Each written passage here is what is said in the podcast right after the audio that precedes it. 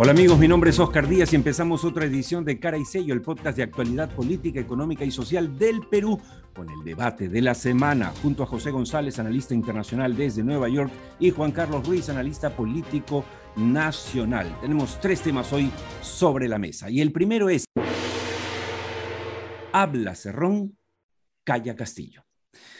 Bien, esta semana y este fin de semana hemos eh, tenido acceso a una entrevista muy bien hecha, por cierto, por los colegas de Sudaca, a Vladimir Cerrón, la cual de alguna manera ha sido complementada el día de ayer en la noche en la entrevista que le da a Canal el propio Cerrón en vivo y en directo. O sea que lo primero que tendríamos que hacer es eh, escuchar los comentarios tanto de eh, Juan Carlos Riz como de José González desde Nueva York sobre lo más saltante, lo que les ha llamado la atención, lo que puede ser más relevante de estas eh, dos entrevistas y paralelamente del silencio que hasta ahora mantiene, después de 18 días, el presidente Castillo. Juan Carlos Ruiz. Es, es, interesante que la última encuesta de apoyo revele que haya un más del 60% de, los limeños que piense que ese ronking gobierna realmente detrás del señor presidencial y que ocurra lo contrario en proporción, que las regiones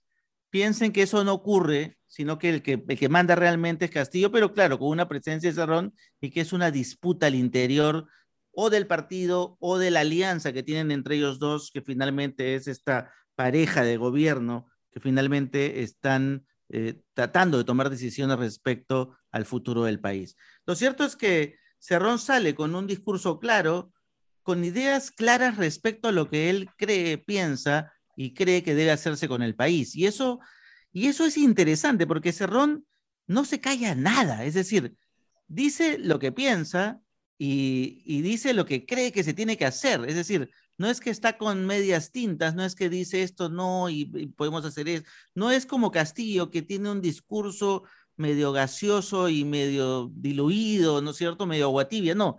Cerrón es claro, es agresivo, es hay que generar intervención del Estado en sectores estratégicos, recuperar presencia en el, tema económico, políticamente, ir por la Asamblea Constituyente, es decir, en eso no se calla nada. Y en ese sentido, confirma la tesis de que hemos vuelto, y lo venimos diciendo hace semanas acá en el podcast de Caricello, de que ya se acabó los gobiernos tecnocráticos. Estamos volviendo, reiniciando lo que se llaman gobiernos políticos bienvenida a la política, empezamos un juego de hacer política y acá las destrezas que necesitamos cuando hacemos juegos políticos son otras.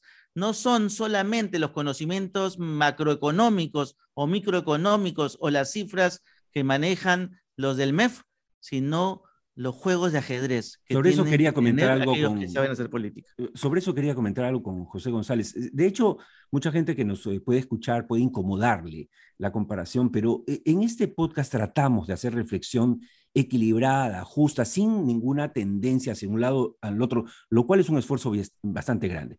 ¿A qué voy? En los años 80, mm, cuando llega Belaúnde Terry al poder, todo el tiempo, quienes ya empezamos a hacer eh, periodismo en aquella época, veíamos la disputa de los albistas de Javier Albolandini versus los ulloístas de Manuel Ulloa, durante los cinco años de gobierno, es decir, las dos tendencias partidarias. En el gobierno de García habían los albistas del ministro de Economía, Alba, y de los alanistas.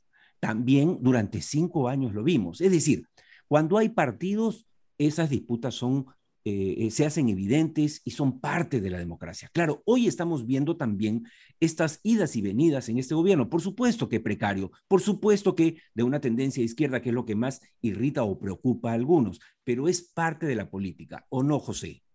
Completamente. Lo que dice Juan Carlos, se está volviendo a hacer política en el Perú en función además de lo que tocas de señalar, Oscar, que, que después de haber hecho política en los ochentas, los 11 años de Fujimori significaron el fin de la política bajo lo que era en ese momento el paraguas de la tecnocracia, del consenso de, Washington, y en la reconstrucción de la democracia no se retomó esa política. Y Cerrón, en esas dos entrevistas más la que da a la República, se plantea como un tipo ideológico. Obviamente, educado, formado en Cuba, es un neurocirujano con una reputación como cirujano bastante buena, es un tipo que articula, es un tipo que tiene línea, que pone los puntos sobre las CIES, incluso pone apellido en su sitio en ciertos detalles, ¿sí? que reconoce la realidad de un gobierno en donde el primer ministro es del Cusco, él es Huanca, el presidente es cajamarquino, que es una forma de hacer política y hay que reconocerle, como acabas de señalar Oscar, independientemente de que sea tóxico, Alan García también era bien tóxico y fue presidente del Perú dos veces, que esa articulación es un poco el juego que se plantea de cara a la confrontación que viene tan pronto como la próxima semana. Totalmente, y estamos entonces en esa realidad. Y eh, un comentario pequeño les pido a los dos sobre el silencio de Castillo. En lo personal, como ustedes saben, yo estoy genuinamente eh, indignado con esta posición de Castillo. Por supuesto que el presidente tiene derecho a hablar o no hablar o a dar o no entrevistas, pero siendo que hay tanta incertidumbre, incertidumbre sobre quién gana, sobre si apoyan o no a Velarde, de eso vamos a hablar más adelante, si realmente apoya o no a Franque, si le hace más caso a Cerrón, eh, por qué viene Evo Morales, eh, están con Béjar, realmente vamos a salir del Grupo de Lima. Hay tanta incertidumbre, señores, que digo, ¿no es lo mínimo esperar que el presidente dé entrevistas? No da entrevistas, yo debo llamar la atención, Pedro Castillo no da entrevistas hace cuatro meses, ninguna entrevista frente a un periodista independiente. Y en los últimos, y en los días que van de su gobierno, estos 18 días promedio, tampoco ha dado una entrevista ni un mensaje a la nación. Eso para mí es inaceptable, pero me gustaría escuchar la opinión de Juan Carlos Ruiz y José González. La respuesta es muy simple. Eh, no tiene nada que decir. No tiene nada que decir porque no tiene nada claro. Es decir, está jugando eh, hacia el interior, tratando de entender cómo funciona dentro de su precariedad de gestión. Él también es un político, es, es mucho más precario que un cerrón porque jamás ha tenido un cargo ni siquiera de gobernador o de alcalde siquiera. Entonces es mucho más precario en el sentido de eh, manejar esa estructura de Estado. Entonces, su, su reconocimiento del terreno, del territorio donde está, por eso que se siente más cómodo en su cuartito en Breña que en el comedor de Palacio de Gobierno, ¿no es cierto? este, lo hace vulnerable, lo hace sentirse muy vulnerable y está tratando de entender qué diablos está pasando. Este, y claro, tiene puntos e hitos claves políticos que tiene que cumplir y esa vulnerabilidad además se ve confrontada o atacada por una oposición que le marca la agenda, que le marca la pauta, por un cerrón que ideológicamente y a través de su partido o su vientre de alquiler le marca la pauta, le marca la agenda, entonces es, alguien que no está acostumbrado a, que, a ser totalmente atacado por tantos flancos, probablemente no tiene nada que decir porque no tiene nada claro. Al no tener nada claro, ¿qué va a decir? Mejor es que se quede callado.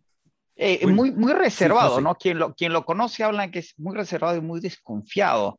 Y precisamente lo que acaba de decir eh, Juan Carlos, y además muy a la defensiva. Recordemos que históricamente, no solo en el Perú, sino en el mundo, los presidentes se les da una luna de miel de los primeros 100 días. A, Castillo no le dieron ni noche de bodas. ¿Qué noche de bodas? Le quisieron abortar la ceremonia, ¿sí? Las seis semanas del fraude no probado eso creo que refuerza su propia eh, personalidad, su idiosincrasia, y hay esos silencios muy grandes. Recordemos que Biden hizo lo mismo. Biden no dio entrevistas en los Estados Unidos precisamente por una circunstancia similar hasta que dio su primera conferencia de prensa casi a los mm, más de los 60 días de gobierno y hoy día más bien habla todas las semanas esperemos que pase lo propio con Castillo. Sí, vale la pena para cerrar este tema, colegas y amigos del podcast, eh, informarles que el día eh, antes de ayer, el presidente Castillo convocó de motu propio, como iniciativa de Palacio de Gobierno, a los eh, líderes o las cabezas, los presidentes de todas las empresas del medio televisivo y radial, en una reunión que, según el presidente de la Asociación de Radio y Televisión, declaraciones de esta mañana eh, fue muy cordial y donde prometió eh, empezar a abrir, digamos, la cancha a la, eh, a la prensa libre. Ojalá que así sea por su propio bien. Y pasamos al segundo tema. Las encuestas y el voto de confianza. El 23 se define el voto de confianza, se le da o no se le da al eh, gabinete Bellido. Y tenemos encuestas, por ejemplo, rápidamente, las de Ipsos ayer hablan de un 45% que desaprueba el gobierno mm, que apenas estrena del presidente Pedro Castillo. Hay quienes dicen, oye, ¿cómo se puede aprobar o desaprobar si acaba de llegar? Pero también se hizo esa medición en anteriores gobiernos. 45%, o sea, menos de la mitad lo, lo desaprueba, pero es, digamos, casi la mitad, y el 38% lo aprueba, en promedio a nivel nacional. Después, obviamente, los desagregados son importantes, como lo, lo enfocó muy bien hace un momento Juan Carlos Ruiz. Una cosa es Lima y otra cosa es las provincias, y hay que leer eso con calma. Por otro lado, el 59% rechaza el gabinete Bellido en promedio nacional, donde Lima tiene un gran peso, y el 21% lo apoya. Y finalmente, el 57% cree que Bellido eh, em, le hace más caso a Cerrón que al presidente Castillo. Nuevamente, promedio nacional. Esto es bien importante, eh, Juan Carlos, ¿quién mejor que tú para puntualizarlo, para que los amigos del podcast de Caricello no se mareen? Estas cifras son importantes. Eh, en el promedio, quizá en las elecciones, el promedio es importante, pero en este caso, para analizar política, lo importante es desagregar. Y en este caso, más que nunca, ver cómo está reaccionando Lima versus todas las demás provincias. Es correcto. Este, al, poder, al, poder analizar, digamos, las encuestas, y eso ocurre con Daton, ocurre con lo que sacó CPI, ocurre ahora con, con apoyo, las tres confirman que la proporción regional, es decir, claro, Lima pesa porque tiene casi el 30% de, de, peso, digamos, dentro del resultado final, pero el peso importante de las regiones, eh, si le quitas ese peso de Lima, te demuestra que hay una aprobación del presidente, hay una, eh, un apoyo hacia lo que, digamos, a lo que yo digo representa el gobierno regional. O sea, Castillo representa el gobierno de las regiones. No es casual que este fin de semana también eh, los gobernadores regionales le hayan dado su respaldo masivo y también la asociación de alcaldes o la mayoría de asociación de alcaldes. Es decir, es, es esa la representación que tiene y que se va expresando en, en las encuestas. Respecto, respecto al tema de el voto de confianza. Eso. Eh, se empezó a hablar de la figura de, la abstención, eh, Juan Carlos, y eso lo conversábamos antes de, salir a hablar con José González. Sí, y lo comentamos hace tres meses como posibles escenarios de lo que se venía. Hace tres semanas. era una de las estrategias que tenía el Congreso como una opción. Si es que el señor eh, Castillo no hacía correcciones en el gabinete Bellido, dado los cuestionamientos de los ministros y esa precariedad evidente de gestión o de antecedentes penales policiales o de antecedentes de cualquier tipo, este, la opción es que para no gastar la bala de plata de una eh, negación de la confianza, ¿no es cierto? Y, obviamente quedar vulnerable el Congreso, claro. a, las dos que tiene constitucionalmente, era no votar por la confianza ni a favor ni en contra, sino abstenerse mayoritariamente como oposición y que la minoría, ¿no es cierto?, oficialista decida simplemente la, cuestión de confianza. Entonces, obtendría una confianza en minoría versus una mayoría abstente, lo, cual, lo cual hace al gabinete muy precario, y eso le da la opción a que cada semana pueda interpelar y o censurar a un ministro, dependiendo de la evaluación que haga, eh, y, solicitarle al presidente que haga los ajustes y los cambios, porque ese es el poder que tiene el Congreso. Así es, José. Eh, todo parece indicar que ese va a ser el camino que va a tomar el 23 este Congreso mayoritariamente opositor al gobierno. Eh, ¿Para qué? Para, como dice Juan Carlos, no usar las dos balas de plata que tiene y no ponerse a riesgo de que le cierren el Congreso, pero para, digamos, ir bajándose ministro por ministro los que no son de su agrado. Eso es política, finalmente. Correcto, y hay que ver cómo juega Castillo, o sea, que, se mantenga reservado y en silencio. Eh, eh, como lo habíamos dicho eh, recientemente, nadie puede decir que conoce a Castillo o que piensa Castillo o cómo juega Castillo. Nuestra ignorancia es absoluta, ¿sí? Y no sabemos si Castillo está enviando sus proxies, por eso hablan tanto Bellido y Cerrón, si Castillo va a abrir cartas. Yo creo que a partir del 23 nos va a quedar claro cómo juega Castillo política y se asume no su liderazgo. Y va a ser clave que lo asuma, porque si no lo asume, su precariedad lo puede canibalizar a él mismo. O sea, el riesgo para Castillo es creciente a partir de la próxima semana. Volamos en el tiempo, pero te pido, José, específicamente a ti como experto en el grupo, que nos digas, por favor, cuál es tu opinión sobre la permanencia de eh, que parece evidente, de Julio Velarde en la cabeza del Banco Central de Reserva.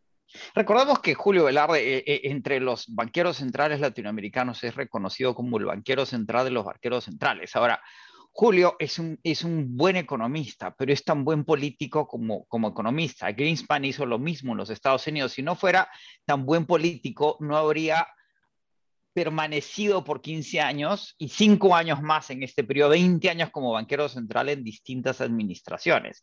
Y ese es un gran talento de un banquero central para manejar las variables macroeconómicas adecuadamente. Yo creo que, el hecho de que se quede demuestra que tiene confianza en que puede administrar la cuestión monetaria y contribuir a la cuestión económica con Franque. Y de cara a esta precariedad de la que hablamos y la sofisticación del juego, las mineras siguen pagando sus impuestos.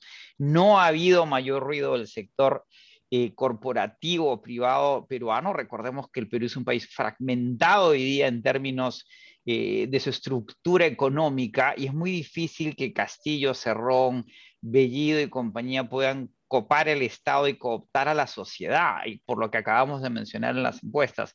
Y eso garantiza que el juego pueda avanzar y lo que acaban de señalar Franque eh, sobre las condiciones económicas y por qué la inflación en el Perú es temporal, como, como, como en todo el mundo, por cuestiones más vinculadas a la, a la pandemia que, el, que el propio, eh, no, que la propia nueva administración. Hay una gran inseguridad, hay volatilidad, pero en la medida que no haya decisiones dramáticas y no deberían haber en el corto plazo, la solvencia del Perú sigue siendo muy alta. La economía debería retornar su, su rumbo en los próximos 30, 60, 90 días como máximo. Gracias a José González y a Juan Carlos Ruiz y sus opiniones siempre bien informadas. Esto fue todo por hoy en Cara y Sello, el podcast de actualidad política, económica y social del Perú. Recuerden, amigos, que nos encontramos en cualquier momento, a cualquier hora del día, en cualquier lugar del planeta donde se encuentren en Spotify o iTunes. Salvo mejor opinión.